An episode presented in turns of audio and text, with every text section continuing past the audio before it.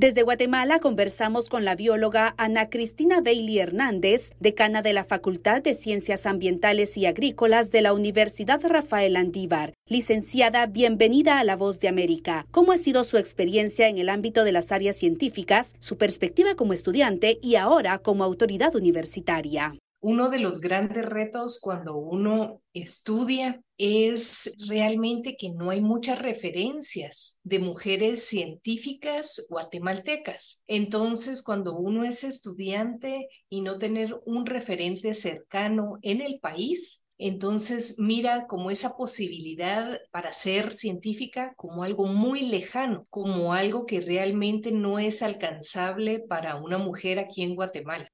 ¿Ha enfrentado algunos obstáculos en el área estudiantil o laboral por ser mujer?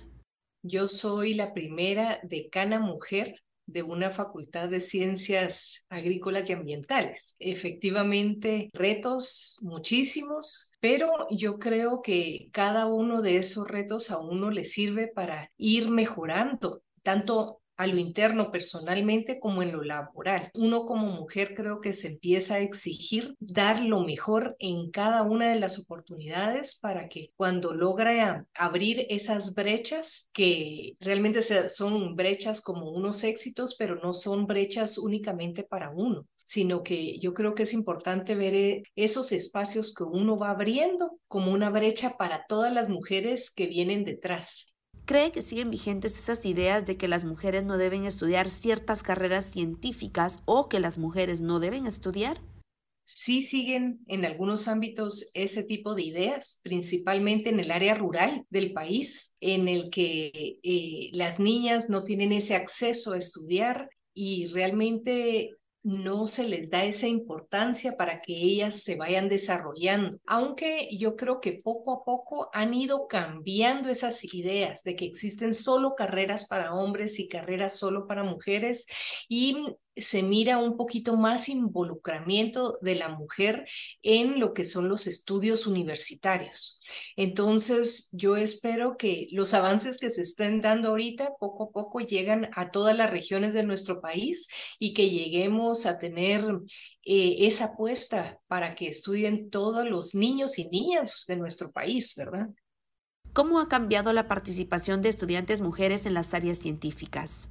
Actualmente, la cantidad de estudiantes mujeres que tenemos en toda la facultad, tenemos alrededor de 22% de mujeres y el restante son hombres. Pero yo creo que este, este porcentaje hay también que irlo eh, discutiendo un poco más, porque actualmente tenemos 22%, pero en el año 2015 teníamos 17%. Entonces quiere decir que cada vez estamos abriendo más espacios para que mujeres puedan estudiar este tipo de ingenierías, en las cuales es muy importante en sí el trabajo de la mujer en todo el tema ambiental, agrícola y forestal. A nivel profesional, ¿cree que mujeres y hombres tienen las mismas oportunidades de empleo y remuneración en las áreas científicas? Esa sí es un área que todavía hay que seguir trabajando, porque como le comentaba anteriormente, muchas veces eh, el trabajo de las mujeres se ve invisibilizado y se informa más de los avances de los hombres. Y eso tiene que ver eh, con la valoración del trabajo de las mujeres en las ciencias. Yo creo que sí todavía hay brechas que romper y sí hay algunas desventajas en relación a las oportunidades de empleo y remuneración que existe para las mujeres.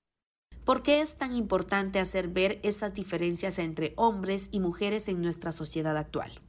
Bueno, yo creo que este es un tema importantísimo de hablar, basándonos en que es un tema de desigualdad, ¿verdad?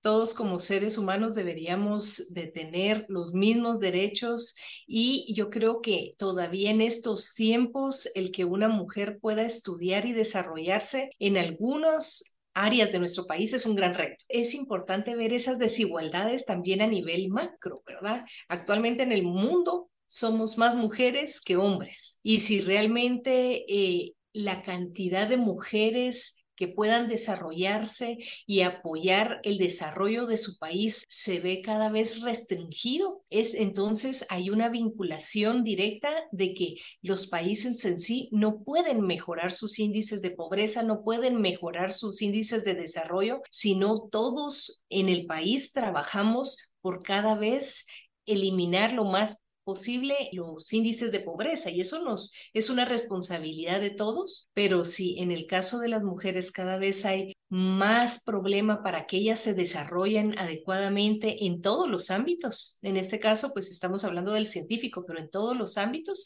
entonces eso también provoca el estancamiento del progreso social. Y yo lo que creo es que este tipo de temáticas es importante darlo a conocer porque cada uno de nosotros es responsable de hacer este cambio transformador, este cambio de que abre brechas y permite que esta igualdad de género que es tan fundamental para el desarrollo de nuestro país y de toda nuestra región. Muchas gracias a la bióloga Ana Cristina Bailey Hernández y un fuerte abrazo en este Día de la Mujer.